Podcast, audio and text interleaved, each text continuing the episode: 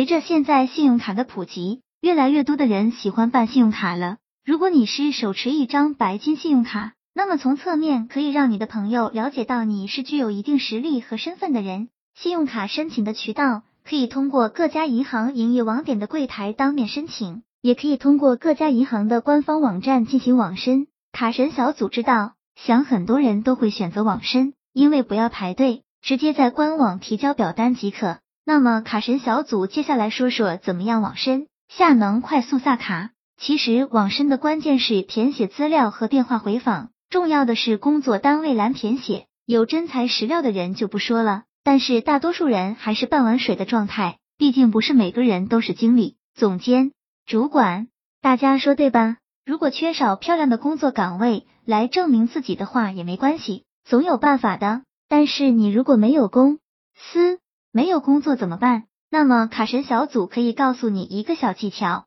在一些信息分类网站发布招聘信息，当然不是真的。目的是让审资料的查到你是单位的一负责人，公司名称可以自己处理，超市专柜容易下手，写明 X X X 百货有限公司 X X X 产品专柜。填写学历的时候尽量大专以上。那么接下来就是电话回访了，在此之前一定要和超市前台打招呼，让他接银行电话时帮忙证明一下。一般银行只是电话稍微核实一下的，有的网申需要访问你的朋友。工作地点和家庭住址，那么这个时候就是另外一种处理方法了。卡神小组给你们举一个例子，卡神小组有一个朋友在外贸物流公司工作六年了，网申招商银行的保险、公积金都齐全，申请三次没有通过，辞职后做网店、住房、公积金提取了。三个月后，他用别人的超市专柜的工作信息，七天就下卡了，